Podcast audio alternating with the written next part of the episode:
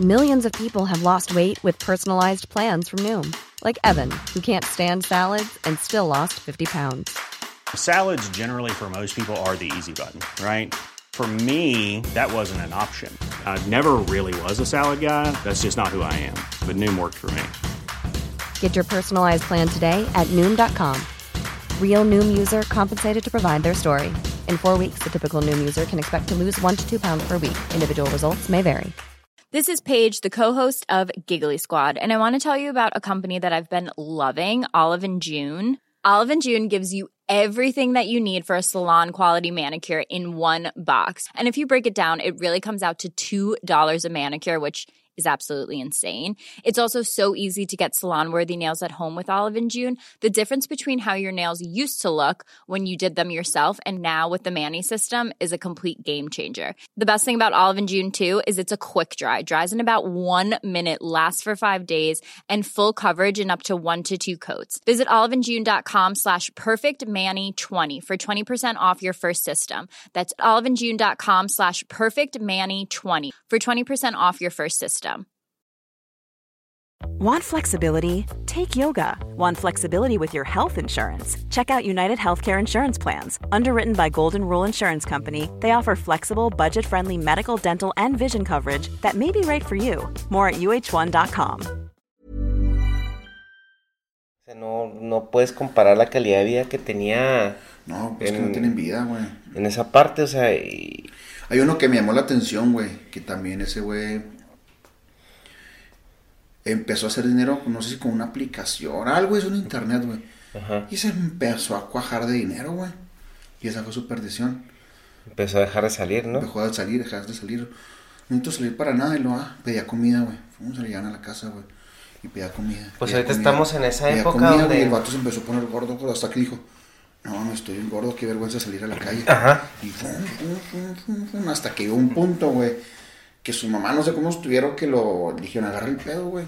Ajá. Y este fue con el doctor, güey. Y lo empezaron como a tratar, güey. Pero el vato como que sí se puso las pilas, güey. Ajá. Porque decía, es que quiero tener novia, güey, hay una chava que me gusta. Y empezó a ponerle pilas, güey. Digo, ¿sabes? El poder del pussy.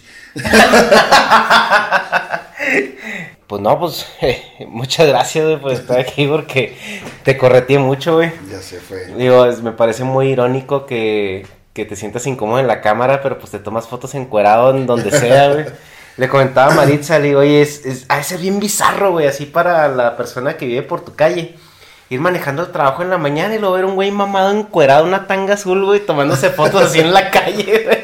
Sí, de, de hecho esas fotos, me, mucha gente por Facebook y ah, me mandaban mensajes privados, me dijeron, güey, me imagino a las vecinas, al, al güey que salió a cortar el pasto. Pero pues es que así me piden las fotos a mí que sea con luz natural para que se aprecie mejor el detalle Ajá. muscular, o sea, ya no lo hago así, pues porque ahorita estamos en invierno, pero en verano pues volveré a las andadas. Sí, pero le va a ser muy bizarro, sobre todo aquí en México, ¿no? Y sobre todo la colonia, que es una colonia de gente ya muy grande. Ah, ok. Es una colonia ya muy vieja y hay puro, puro viejito en Sí.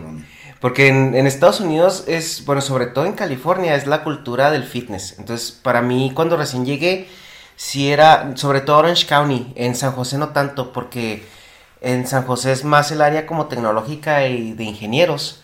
Y sí ves mucha gente muy descuidada físicamente, porque allá en Silicon Valley vales por lo que traes aquí en la cabeza. Y en Orange County es, es la zona exclusiva de estatus, que es todo lo que conlleva entre el balance entre tener dinero y verte bien. Y sí se ve mucha, mucha gente que está pues muy cuidada. Y pues tienes todas las playas, tienes Sí. eh, Huntington Beach ahí que es la playa de los surfers, entonces pues ves, o sea, vatos y morras espectaculares, por así decirlo. Y es muy común ver la gente corriendo sin playera, así en la calle. Y te, más o menos te vas acostumbrando. Pero, por ejemplo, aquí en, sobre todo donde estamos, en, en esta ciudad, es, eh, ha de ser muy bizarro ver personas sí, como no, tú. de hecho está en el gimnasio. No que tuviera problemas, pero sí me llaman la atención varias veces. No me tomaba las fotos en el gimnasio. Me las llegaba, me las llegaba a tomar en, en lugares donde no había gente. Ajá, Y aún así me llamaban la atención. ajá, O sea, y decía, güey, pero es un. ujú. Pues es un gimnasio y no lo estoy haciendo como Ajá. exhibiéndome o que me vea la gente, al contrario, me voy a un lugar donde no hay gente y aprovecho la luz. Sí. Y aún así la mentalidad es muy cerrada. Entonces, por eso empecé a tomar las fotos en la calle, fuera de mi casa, por la luz, porque en el gimnasio no me permitían. Que, o sea, bueno, Jorgito, les digo así a mis amigos, voy con Jorgito. Si nos están escuchando en Spotify, nomás vayan a YouTube y nomás, nomás vean. No gasten, no gasten tanto sus datos, pero nomás vean quién es Jorgito para que se den una idea. Es que fue, fue el apodo que se me quedó de, de cuando empecé.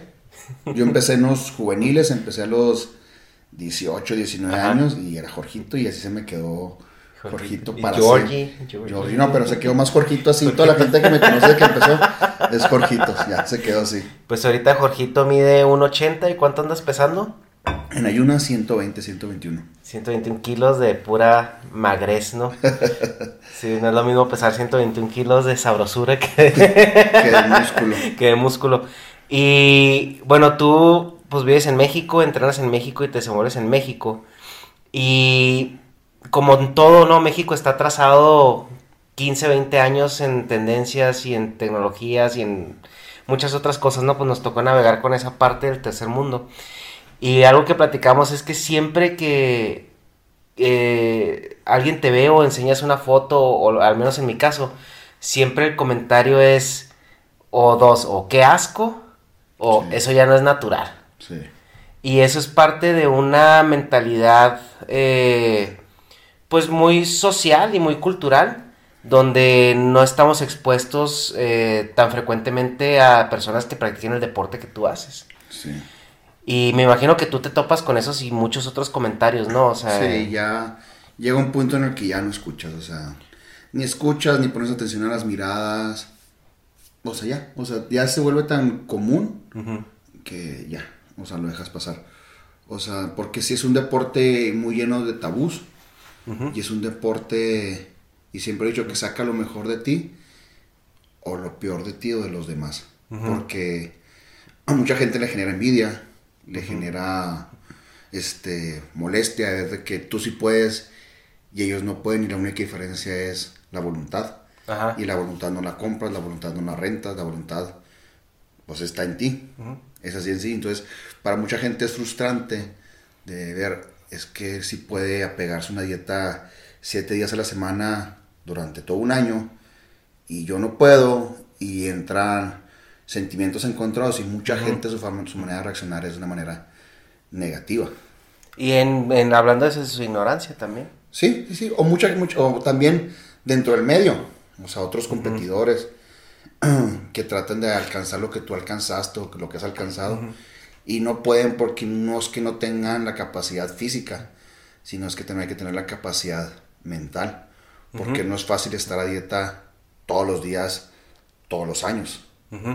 Entonces, hasta dentro del mismo medio, gremio, la gente muchas veces puede ser muy, muy negativa. Y más que la dieta también es la disciplina, o sea, porque es algo que no puedes... Le comentaba a mi esposa, le digo, es que imagínate, Jorge, o sea, yo salgo de la oficina y es un parteaguas, o sea, se separa mi vida profesional de mi vida personal. Sí. Y si yo tuve un problema o algo no está saliendo bien en esa parte de la oficina, eh, igual puedo disasociarme un poquito ya cuando esté en la casa. Sí, o Pero- algo se te olvida un poquito sí. el problema. Pero en tu caso, tu vida profesional es tu vida, o sea, no puedes eh, casi casi que separarlas, porque tú dependes de tu sueño, de tus comidas, de tu dieta, de, de- o sea, toda tu vida la haces alrededor de lo que, de, de tu disciplina o tu deporte. Sí, yo, o sea, yo le decía a la gente aquí, no es como que te levantas con muchas ganas y vas a jugar fútbol, metiste tres goles y bien padre.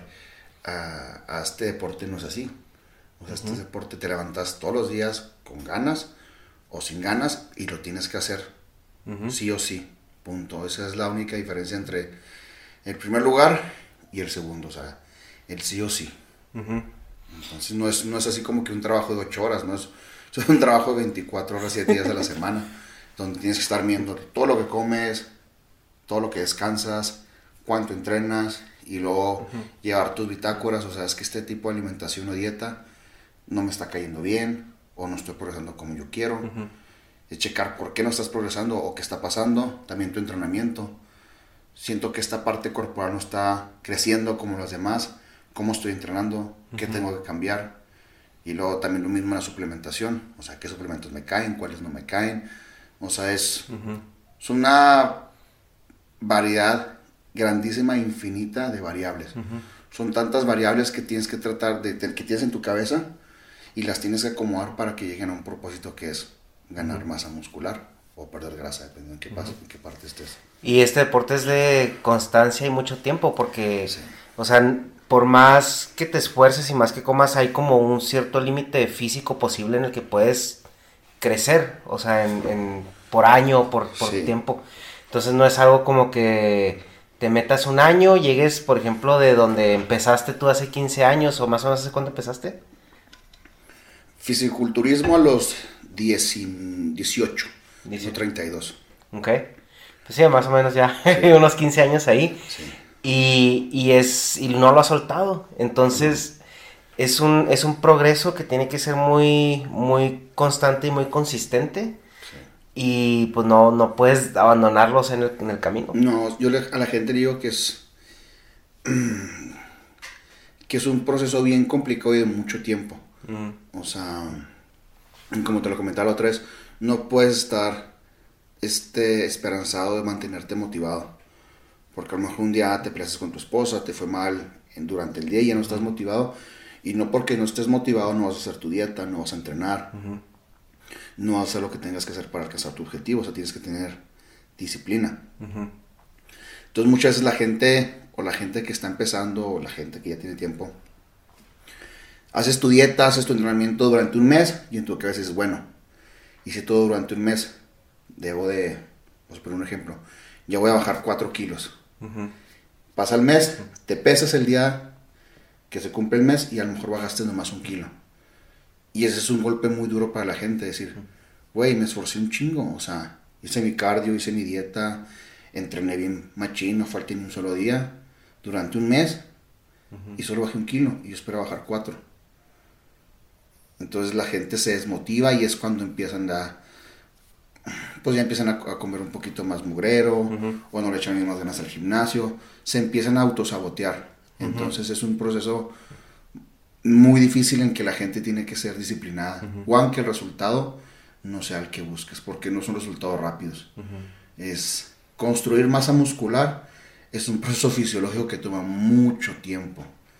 O sea, es, no es, es más fácil destruir músculo y creo que a cualquiera le ha pasado cuando te enfermas y bajas 6, 7 kilos.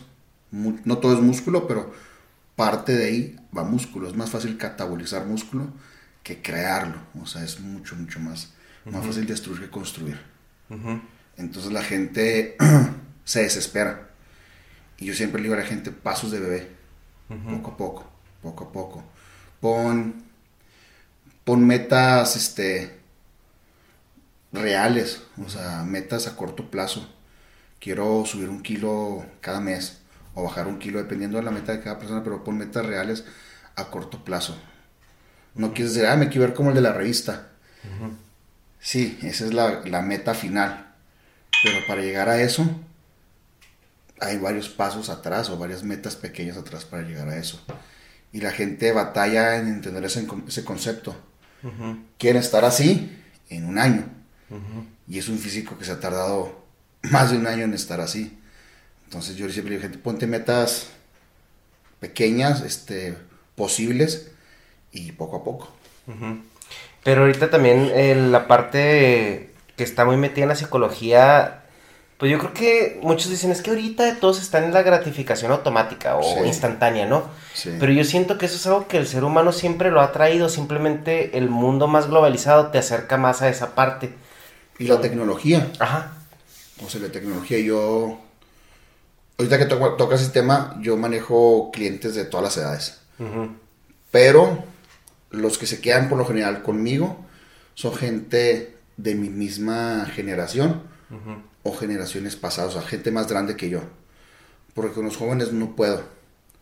O sea, si les hablo, yo soy un entrenador que me considero muy estricto y hablo muy golpeado a la hora de regañar a un alumno. Entonces me ha tocado alumnos que los regaño y empiezan a llorar. Es que, coach, es que usted es muy duro, usted me habla muy fuerte. Eh, eh, empiezan con sentimentalismos que yo no tengo, ni los de mi generación, ni gente más grande. Ajá. Y, y quieren cambios inmediatos. O sea, me ha tocado chavitos de 18 años, 19 años. Ese quiero estar como tú o como aquel. Mm, no es posible, o sea, es un proceso. Tu cuerpo todavía tiene la madurez muscular, o sea, tienes que entrenar, tienes que comer, tienes que pasar por un proceso largo que te va a llevar a eso. Y como no escuchan el, sí, lo vas a lograr rápido, prefieren irse con otra persona. Y, por mí está bien, porque sería perder mi tiempo y mi paciencia con un alumno o con una persona que busca todo rápido y no hay tal cosa en este deporte. Pues simplemente a ti, ¿cuántos años te tocó llegar a donde estás? Muchos.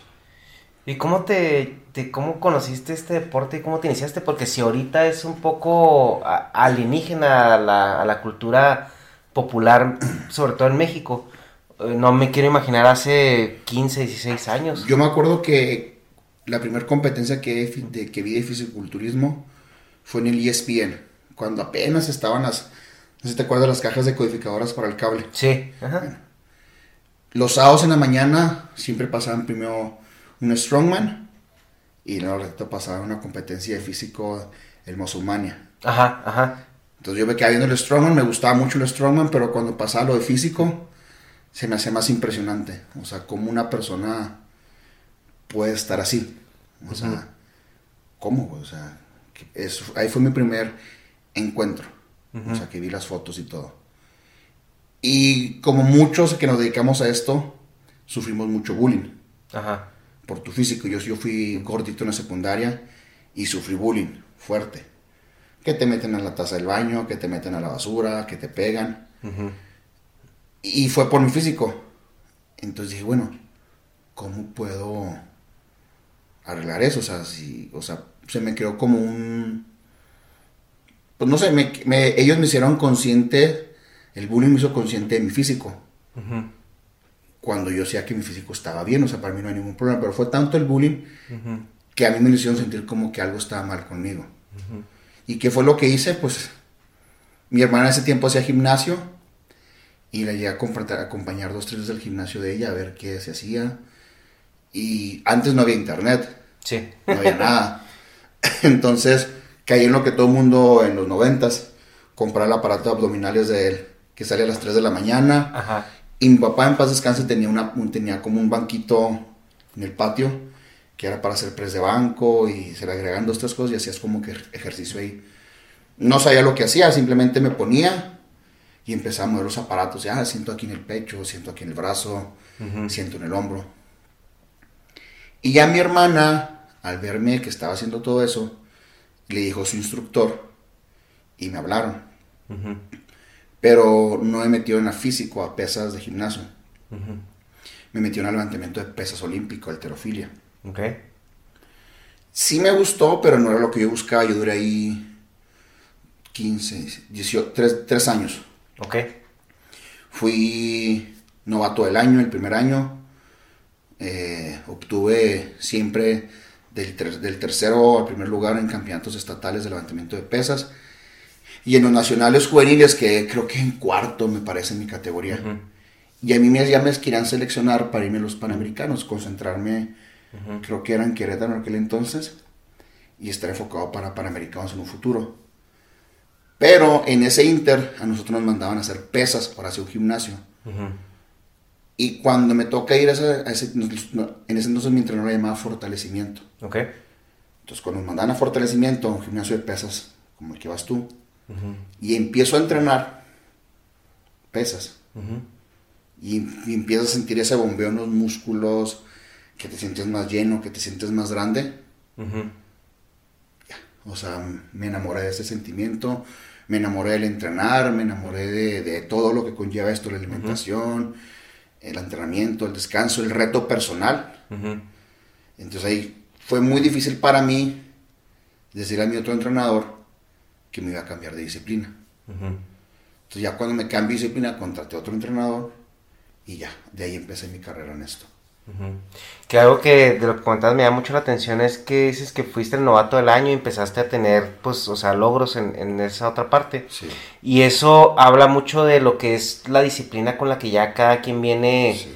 eh, pues, pues interna, ¿no? Con lo que ya viene alambrado, viene configurado. Sí, yo siempre cuando estaba en alterofilia los veía, mi- veía, mis veía mi competencia, decía, es que ellos se van del gimnasio, se van con la novia, o se van a las maquinitas, o van y se distraen haciendo otra cosa. Dije, ninguno de ellas lleva una, ninguno de ellos lleva una alimentación para el deporte. O sea, eran conceptos que yo empezaba a plantearme yo solo.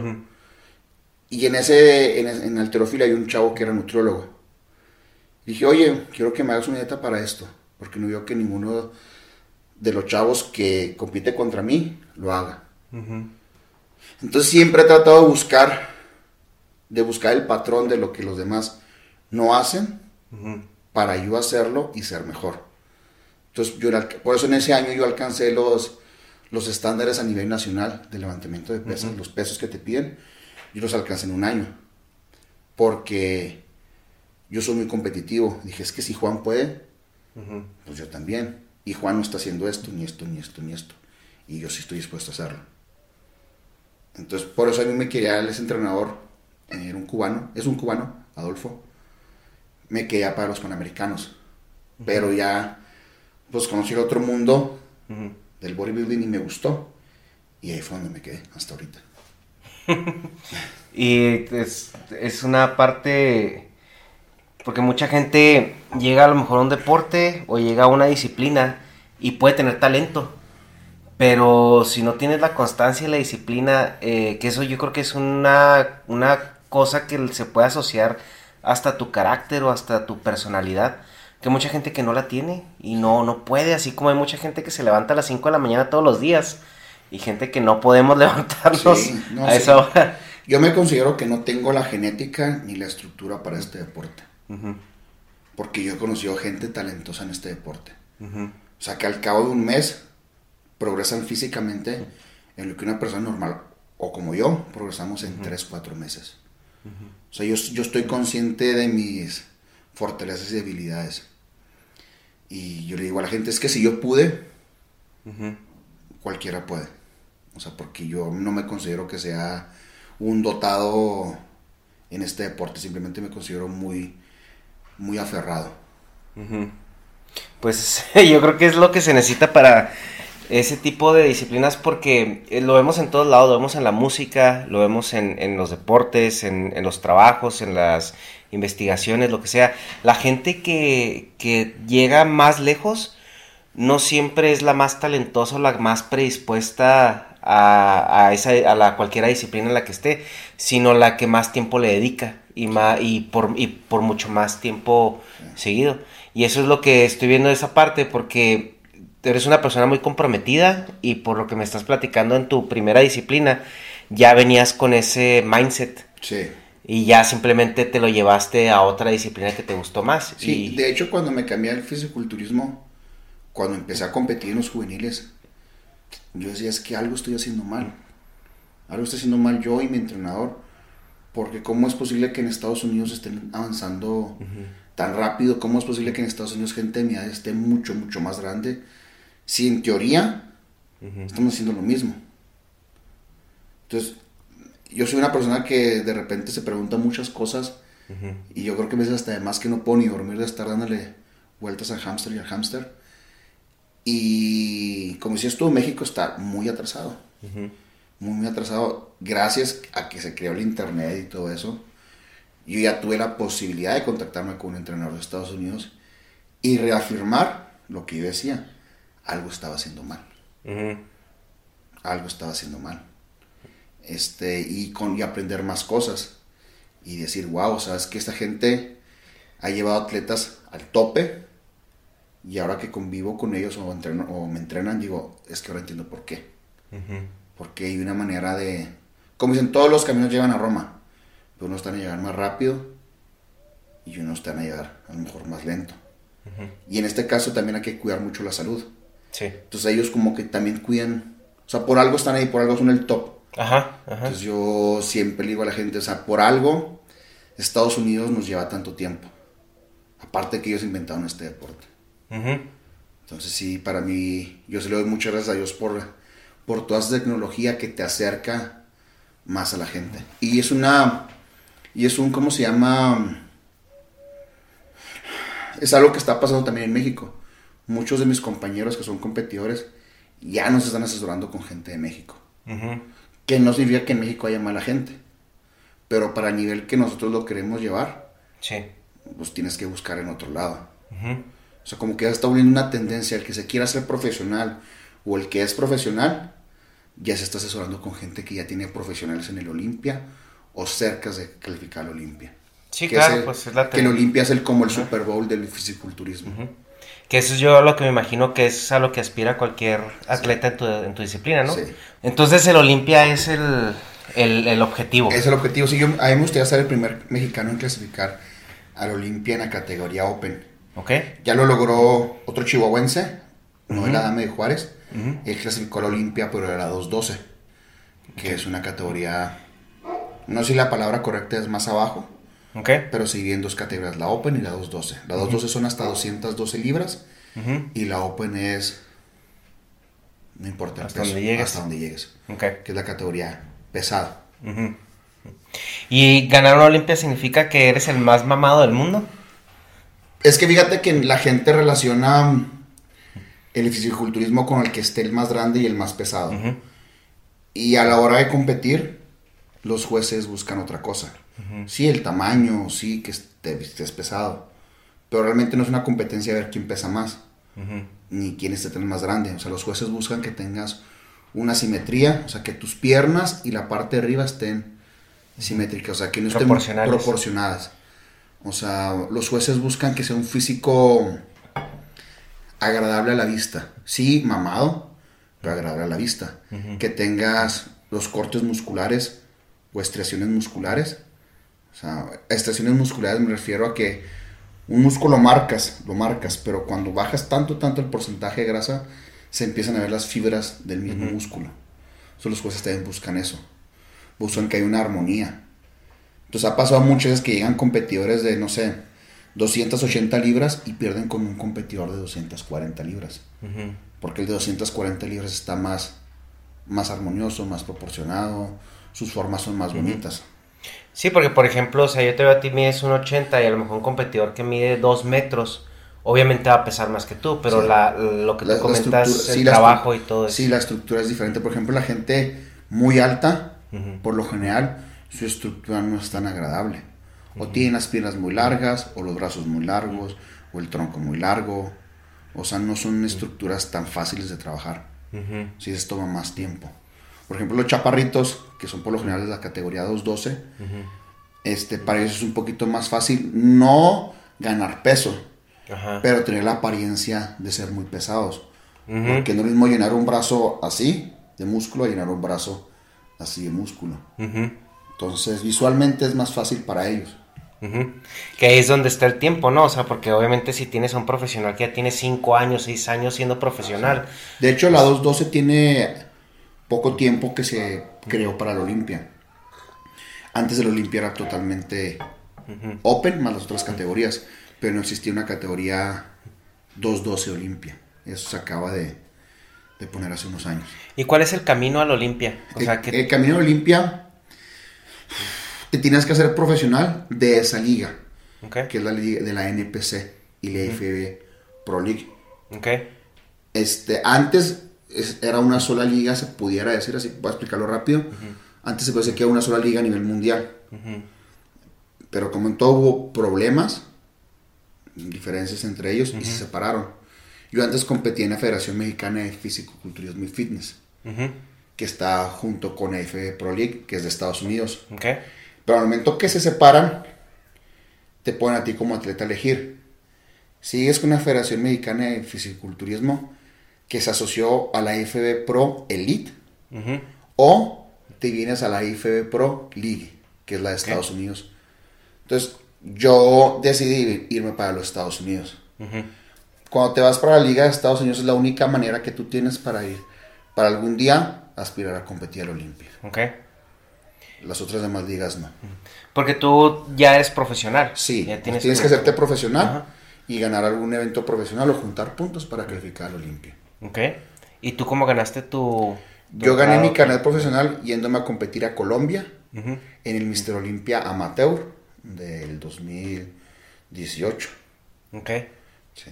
¿Y qué significa ganar un carnet profesional? O sea, el... Ganas, ¿qué significa? Pues como su nombre dice, eres profesional en el deporte. Ya no puedes competir en eventos amateur. Ya nomás compites en eventos profesio- profesionales. En México no hay eventos profesionales de bodybuilding. Sí hay de Men's Physique, Classic Physique y de... ¿Cómo se llama? Y de bikini. Ok. Sí, eventos pro de eso. Ujú. Pero de bodybuilding no hay todavía eventos profesionales. Entonces yo tengo que ir a competir fuera de México. Ok. ¿Y la competencia profesional a la que fuiste en Canadá? Eh, bueno, digamos, ya eres profesional y ahora cómo te metes en una competencia de Olimpia. Tienes que ganar una competencia profesional en primer lugar. O competir varias veces y quedar dentro del top 3 Ok. y acumular puntos. Ah, ok, ok. ¿Y qué otras competencias son eh, también de ese nivel o importantes? No, la más importante es el Olimpia. El Olimpia. El Olimpia y luego se puede decir que esto sigue el Arnold Classic. Ok. Pero sí, el evento principal, principal es el, es el Olimpia. Ahí solamente van los mejores de todo el mundo. Ok. ¿Y eh, tú tienes alguna meta 100 años para, para llegar a él o, o- o cuál es tu Em, camino? Mom deserves the best, and there's no better place to shop for Mother's Day than Whole Foods Market. They're your destination for unbeatable savings, from premium gifts to show-stopping flowers and irresistible desserts. Start by saving 33% with Prime on all body care and candles. Then get a 15-stem bunch of tulips for just $9.99 each with Prime. Round out Mom's menu with festive rosé, irresistible berry chantilly cake, and more special treats. Come celebrate Mother's Day at Whole Foods Market. There's never been a faster or easier way to start your weight loss journey than with PlushCare. PlushCare accepts most insurance plans and gives you online access to board-certified physicians who can prescribe FDA-approved weight loss medications like Wigovi and Zepbound for those who qualify. Take charge of your health and speak with a board-certified physician about a weight loss plan that's right for you.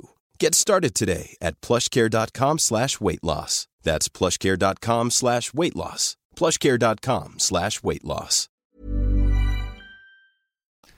Yo, tenía, yo tengo una meta en 5 años. En 5 años quiero ver hasta dónde puedo llegar si no decido retirarme. Sí. Y eso, tu meta de 5 años es en base a, a- al, por así decirlo, tu predicción de tu carga física en comparación a tu calidad de vida o de dónde salen esos 5 años. Esos 5 años salen de decir de que soy realista. O sea, durante 5 años lo intenté dedicándome al 100%. No lo logré, o sea, no tengo lo que se necesita. Ok. Le doy vuelta a la página. ¿Y cuál sería, por ejemplo, el- la vida después de ya del, del atleta profesional para ti? Me gustaría poner un negocio. Un negocio y seguir con lo que tengo ahorita, que es este, ayudar a la gente para prepararse. Ok. Y una pregunta que yo tenía, y creo que te la comenté el otro día, es, o sea, un atleta así como tú, cuando llega ya la etapa del retiro, ¿cómo, cómo se retira? O sea, porque no puedes volver, no puedes cortar todo tu, tu creo que es- rutina y... Creo que es, ya es cuestión ahí personal. Cómo cada persona lo, lo llegue a tomar. O sea, hay muchos que caen en depresión. eh, pues unos que otros caen en uso de drogas. Por la misma depresión. Porque es toda tu vida. Y de repente la tienes que cambiar. Entonces sí es un tema complicado porque hay gente que yo veo que se ha retirado ha batallado. O sea, sí ha batallado. Y en, por ejemplo, en, en- en- en tu caso que te comentaba, es que a mí me da mucho la atención, o, o mi duda así principal es, tú con el, la, o sea, la cantidad de músculo que tienes ahorita, es, o sea, es mucha carga para tu cuerpo. Sí. Entonces, obviamente, mantener eso toda tu vida es, no sé si No, es no posible. no, no es viable. Y, y cómo, cómo organizas tú un plan, porque me imagino que una persona que se retira de una manera responsable, pues tiene un plan de retiro para ir bajando ese músculo, ir adaptándose a una vida un poco más regular. Eh, y, y puede haber personas que dicen, pues ya me retiré y mañana me voy a, dejo de entrenar y me voy a, a comer hotcakes todos los días. Es, depende de cada persona. O sea, yo he visto, yo he visto competidores que se tiran a la calle y los ves y dices, ¿a poco ese güey competía en el Olimpia? O otros que se retiran y, ah, se ve en forma. No, no se ve hiper mega mamado como antes, Ajá. pero se mantiene en forma. Y es que la gente tiene que entender una cosa, nuestro físico se va a acabar. O sea, me da mucha risa cuando le sacan, cuando critican a Arnold Schwarzenegger de cómo se ve ahorita. Güey, Oye, aún así es un señor. dije, güey, es un señor de más de, de 70 años. O sea, ¿qué esperas? ¿Que se vea como uno de 24? Es totalmente irreal. No, y luego lo ves entrenar en sus videos de Instagram y no mames, güey, todavía está bien mamado Sí, ese pero la gente, no sé si es el morbo Ah, sí. o la negatividad, o sea, pero es ilógico pensar que un señor de 70 años todavía va a estar mamado. O sea, ni hormonalmente, o sea, no puedes, o sea, no es contra natura, no se puede. Entonces, cuando yo me retire, o sea, yo, y se lo digo a mi esposa, yo quiero estar en un, en un peso cómodo, llevar una vida normal, que no sé qué sea normal, pero, o sea, a gusto, o sea, disfrutar otras cosas, hacer otras cosas. O sea, es una cuestión, yo creo que muy personal.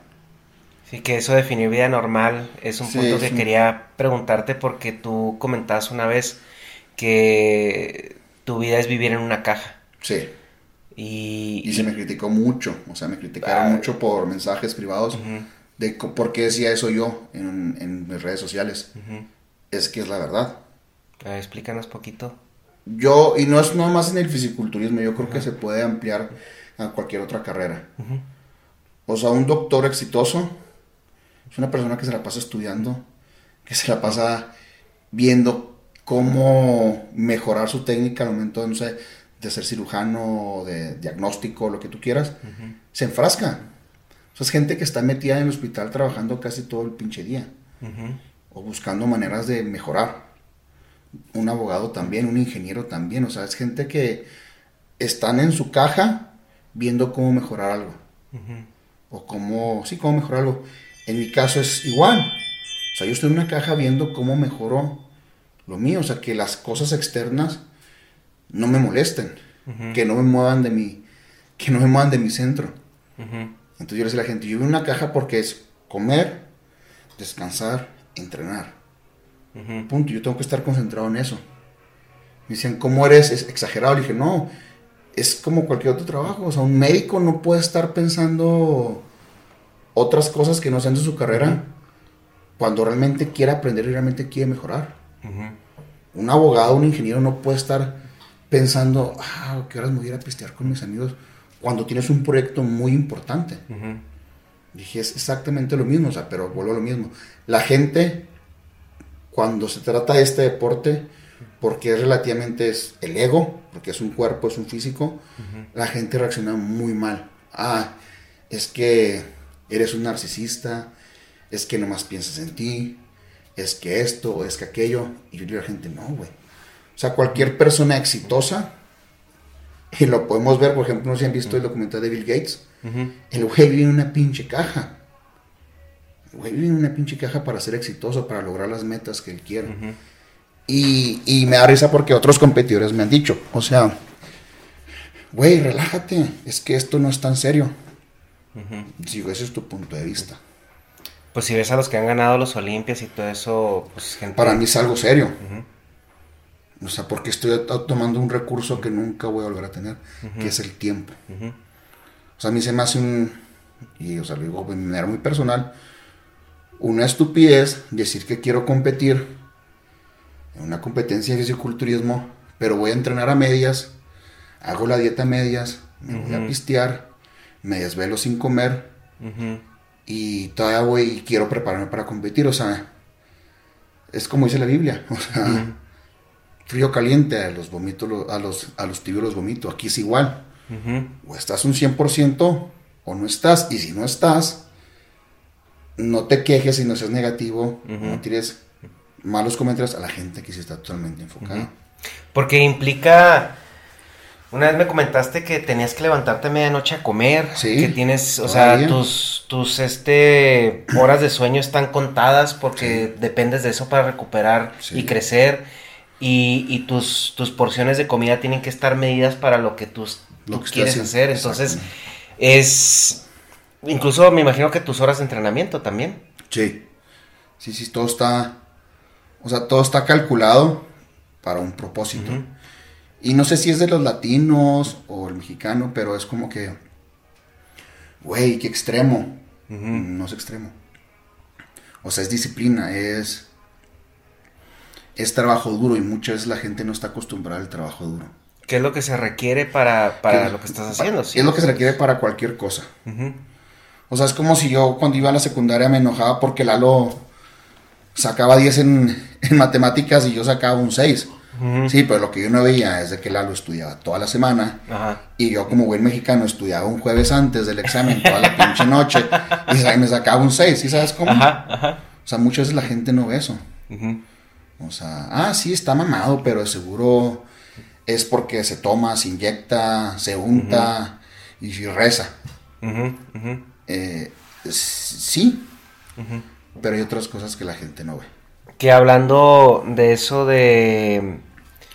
De lo- eh, los, los dos comentarios típicos de la gente, ¿no? O sea, y por general es muy marcado. Porque en mujeres es el ay, qué asco.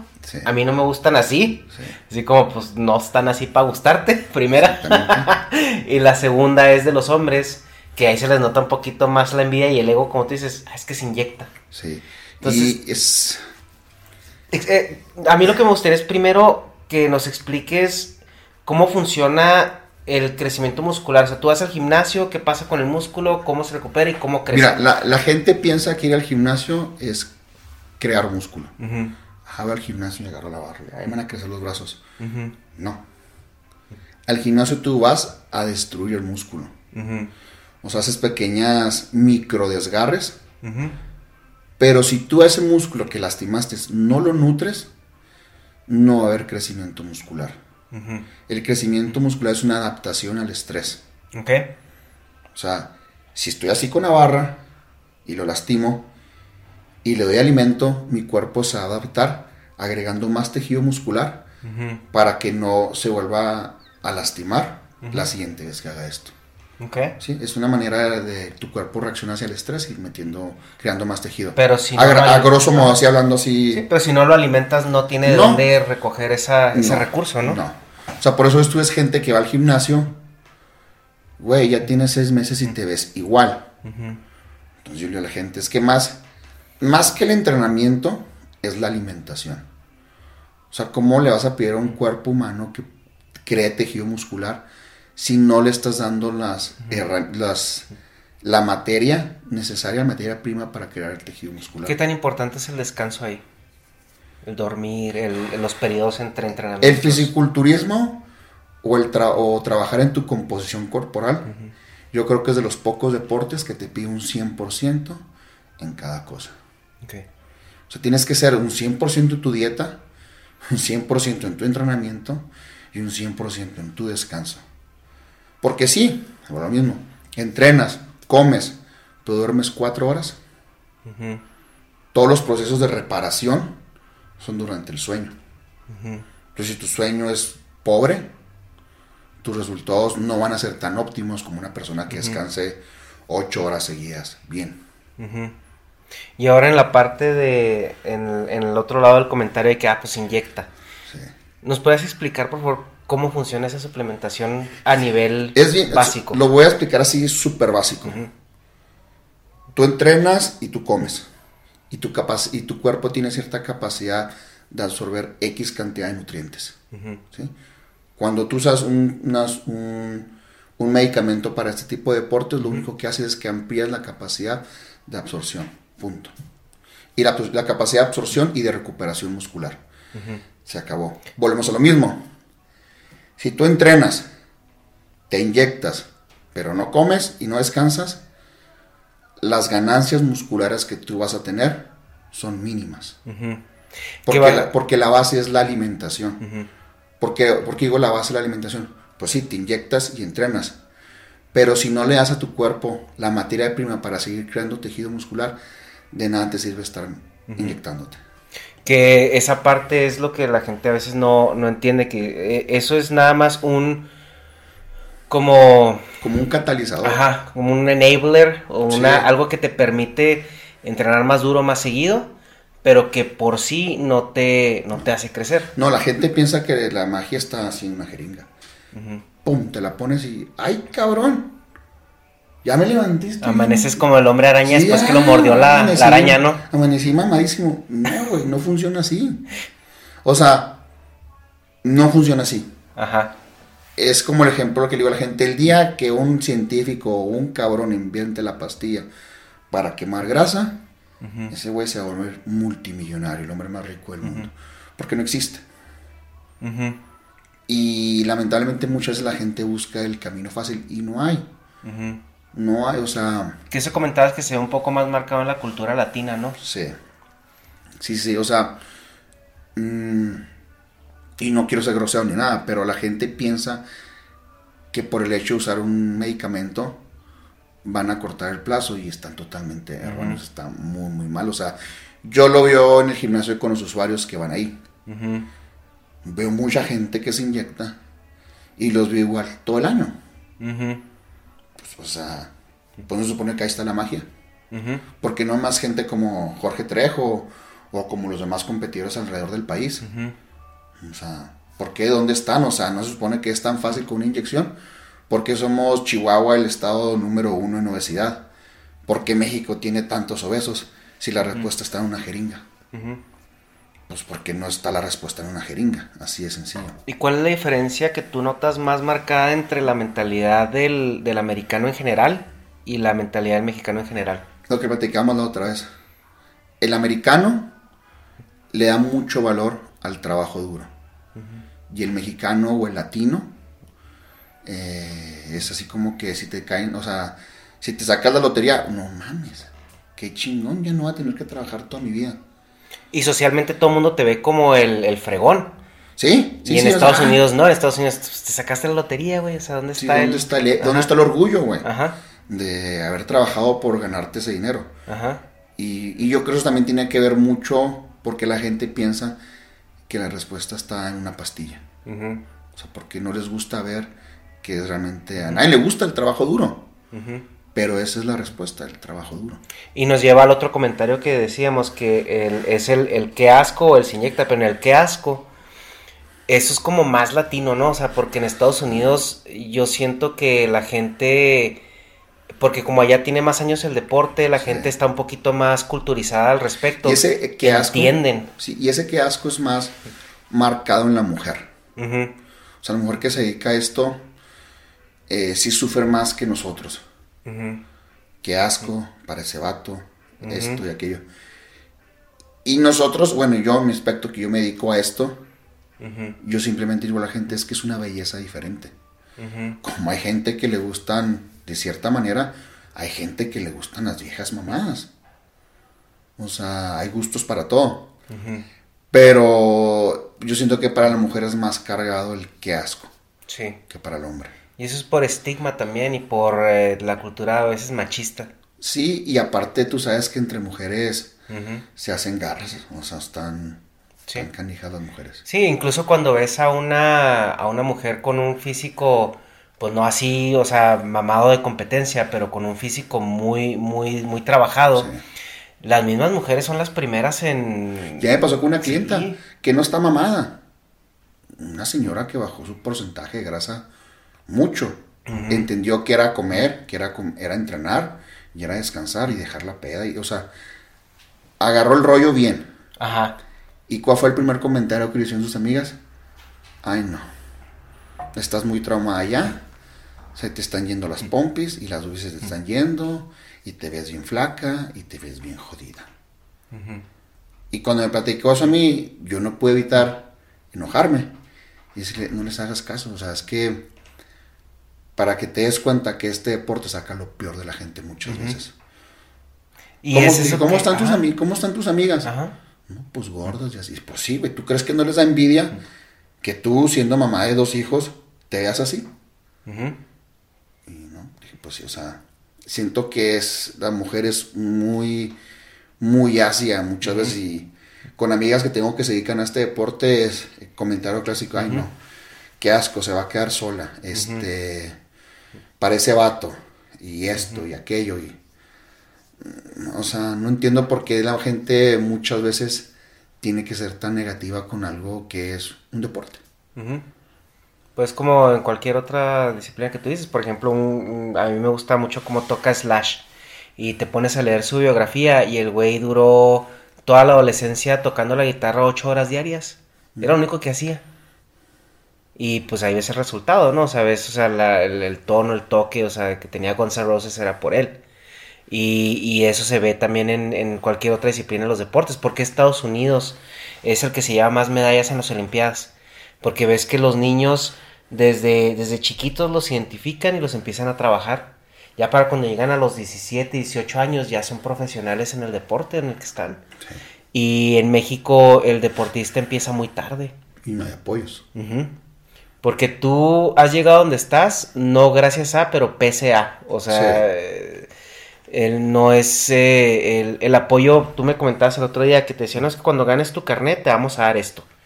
Bueno, y, y todo lo demás, güey. O sea, es como decirle a un güey, bueno, cuando ya seas famoso en Hollywood, ya me hablas. No, de hecho, cuando yo gané mi carnet profesional, a mí me vetaron de la Federación Mexicana. ¿Ok? O sea, es otra cosa. O sea, muchas veces dentro de tu mismo deporte, la gente está como que renuente. O sea, porque yo me fui a otra federación, no, pero me fui a la federación original, de donde se, creció, donde se creó todo esto. Entonces sí, es un deporte con muchos tabús y sobre todo que yo creo que te topas con muy de frente con la con ¿cómo, es- cómo lo quiero decir? Con la forma de ser de cada humano, o sea, con sus virtudes y con sus defectos. ¿Qué te iba a preguntar ahorita? Ah, sí. Por ejemplo, bueno, uno va al gimnasio. Y si tienes rato sin ir, pues al siguiente ya te estás muriendo. Sí. Pero llega un punto donde pues dejas de sentir esa parte, ¿no? Y es lo que yo le lo que te decía, es que sientes así como como adolorido pero rico, así como que está padre, o sea, sientes como que trabajaste, pero pero no te sientes inservible como cuando recién empiezas. En tu caso, tú todavía, o sea, hasta hasta qué punto te revientas para sentir el, o sea, la dolorida del siguiente día o cómo? Yo digo a la gente que yo sufro igual que cualquier otra persona, que es proporcional. Ajá. O sea, no porque yo levante 100 kilos, este, voy a amanecer más dolorido que tú, que levantas 30. Porque para los dos implica un esfuerzo muy grande levantar ese peso. Sí. Entonces yo hay días también que amanezco muerto, súper adolorido, súper cansado. Hay veces que amanezco tan adolorido y tan cansado que ese día no puedo entrenar. Y a pesar que ya tengo más de 15 años entrenando todos los días. Entonces, digo a la gente, no... No, no que no, no se limiten al momento de entrenar, o sea, siempre traten de entregar todo. O sea, y también les digo, no porque no amanezcas adolorido, significa que no tuviste un buen entrenamiento. O sea, porque yo, a mí me ha pasado que llego con la pila, súper motivado, súper contento. Tengo un entrenamiento súper pesado, súper efectivo en tiempo, todo. Y el día siguiente amanezco como si nada. Y a veces que días que llego con hueva y desconcentrado, entreno mal. Y el día siguiente me siento como si me han dado la paliza de mi vida. Entonces realmente no, no lo tomen como un punto de referencia el amanecer adolorido o no. O sea, el hecho que tú vayas a entrenar y entrenes bien, eso si es constante te va a estar dando resultados junto con una alimentación. Ok. Y bueno, algo que a mí me gusta mucho de ti es que, eh, por ejemplo, yo, yo he ido, me he acercado y me he asesorado contigo. Y no eres el típico entrenador traumado que, que le va a meter la friega de la vida a la gente, pues se puede decir normal, ¿no? O sea, sí, sí hay una distinción muy clara en ti de lo que es un atleta y lo que es una persona común. Recreativa. Ajá, o recreativa, o una persona que busca simplemente pues estar pues bien, o sea, funcional y, y cuidar su salud hasta cierto punto.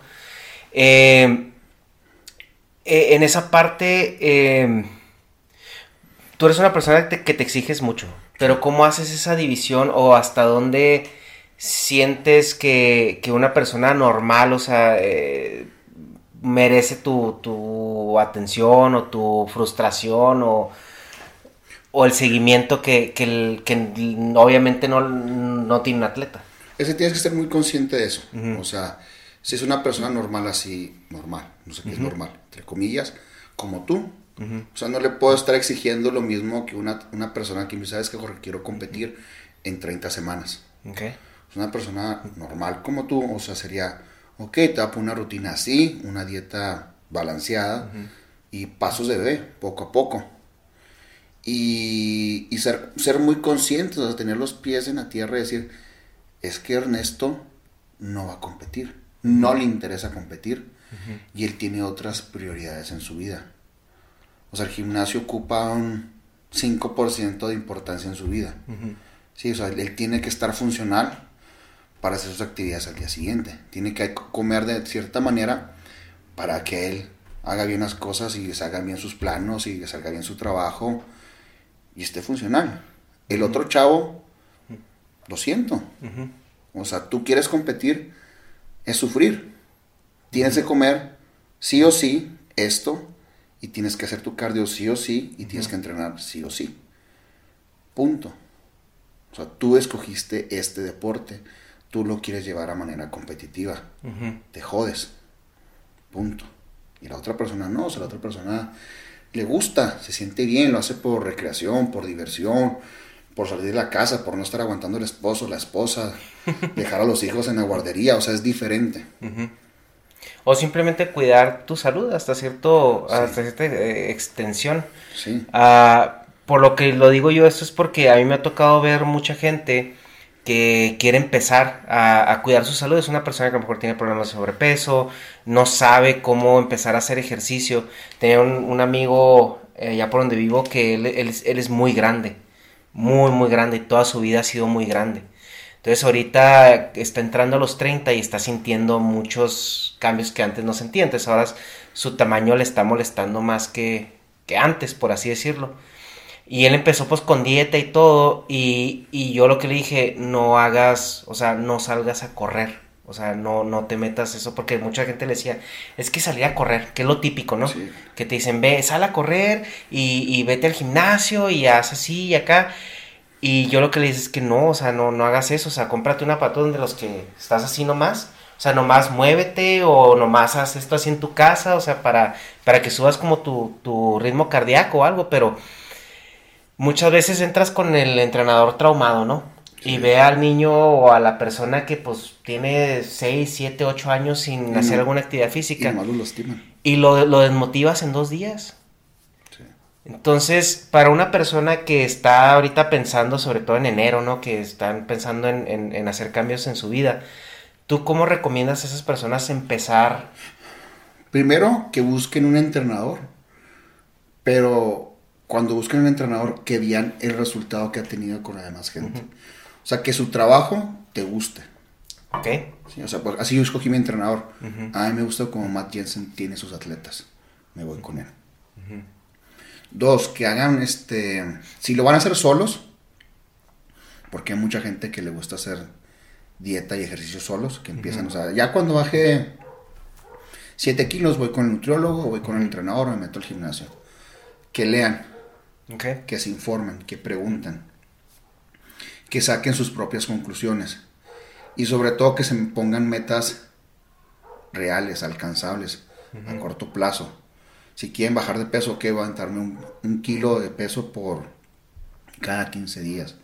O sea, que no intenten correr antes de aprender a caminar. O sea, tiene que ser pasos pequeños. Porque igual, o sea, si eres una persona que nunca ha hecho ejercicio y te metes al gimnasio, el primer mes vas a bajar mucho de peso. Porque sacas de a, tu organismo de, de la comodidad de lo que estaba acostumbrado. Entonces, en lo que se ajusta, va a perder peso. Pero ya una vez que se ajuste, las pérdidas de peso son más lentas. Entonces por eso la gente hay que ponerle metas alcanzables a corto plazo. Y algo que, no se puede tomar ni inyectar ni nada es la disciplina y la, y la, la, con la voluntad, como dices la constancia, Sí. Entonces digo a la gente, o sea, que si se lo tomen en serio, o sea, que si se lo tomen en serio, en verdad, pero que traten de disfrutar el proceso. Que disfruten el proceso de bajar de peso o lo que quieran hacer con su físico. Y lo que comentabas de, o sea, hay veces que sienten un estancamiento o algo así, más o menos, ¿cuál es el tiempo en el que el cuerpo empieza como a cambiar, por así decirlo? Si llevas una, una dieta constante, una rutina. Depende de cada cuerpo. No sé, ahí si no te puedo hacer una regla general, porque ya lo vimos contigo. Te pusimos dieta baja en carbohidratos y como que funcionó. Cambiamos a dieta keto y funcionó más. Entonces cada organismo va a responder de diferente manera. Lo que sí me pasa entonces es que se van a estancar. Y aquí volviendo a lo mismo. Si tienes 30 años y durante esos 30 años, 28 años te dedicaste a estar descansando, comiendo papitas en la computadora, sin actividad física, y apenas empezaste a hacer ejercicio, no quieras, no quieras ponerte fit en un año, dos años, si tantos años, si durante 28 años o 30 años a tu cuerpo lo programaste a almacenar grasa. Es como una computadora, o sea, la tienes que volver a reprogramar, porque el cuerpo se acostumbra. O sea, por eso mucha gente batalla tanto tiempo con su peso durante, tanto, durante toda su vida. Porque durante mucho tiempo la programaban a comer lo que quisieran y quieren ponerse fit y lo hacen así muy drástico un mes y no ven los resultados que quieren y regresan a comer lo que quieran y ahí se la llevan. Pero es que porque no entienden eso, o sea, que durante tantos años se programaban a almacenar grasa. No porque un mes lo hagas bien, va a deshacer 30 años de no estar haciendo nada. O sea, hay que ser realistas en ese aspecto. Y es lo que aplico con la gente así como tú, normal. Por eso no soy tan traumado. O sea, trato de explicarles a ellos el proceso por el que van a pasar. Ok. Y pues, tú estudiaste nutrición, ¿no? Sí. Eh, yo sé que no hay como una respuesta así genérica para esto, pero ¿cuál, cuál es el, cuál tú consideras que es el problema por la cual, la, aparte de la, de la falta de actividad física, por la cual la gente ahorita, sobre todo en México, está subiendo tanto de peso? Yo creo que es multifactorial. O sea, la economía. O sea, porque ¿cómo es posible que te salga más barato comerte y lo vas en, lo vas en Costco? O sea, Sí. te vas aquí y te sale más barato comprarte un combo de hot dog con una soda que una ensalada de pollo. Dos, o sea, la falta de educación eh, a niveles preescolares de enseñar a los niños qué comer y qué no comer. Y es enseñar a los niños y también a los papás, porque al fin y al cabo el que les da comida son los papás. Y es otro tema. O sea, ahorita la sociedad está tras nuestros papás. Los papás de ahora no son los mismos papás de antes. Hi, I'm Daniel, founder of Pretty Litter. Did you know cats tend to hide symptoms of sickness and pain? I learned this the hard way after losing my cat, Gingy. So I created Pretty Litter, a health monitoring litter that helps detect early signs of illness by changing colors, saving you money and potentially your cat's life. Pretty Litter is veterinarian developed, and it's the easiest way to keep tabs on your fur baby's health right at home. Go to prettylitter.com and use code ACAST for 20% off your first order and a free cat toy. Terms and conditions apply. See site for details. Hi, I'm Daniel, founder of Pretty Litter. Cats and cat owners deserve better than any old fashioned litter. That's why I teamed up with scientists and veterinarians to create Pretty Litter. Its innovative crystal formula has superior odor control and weighs up to 80% less than clay litter. Pretty Litter even monitors health by changing colors to help detect early signs of potential illness. It's the world's smartest kitty litter. Go to prettylitter.com and use code ACAST for 20% off your first order and a free cat toy. Terms and conditions apply. See site for details.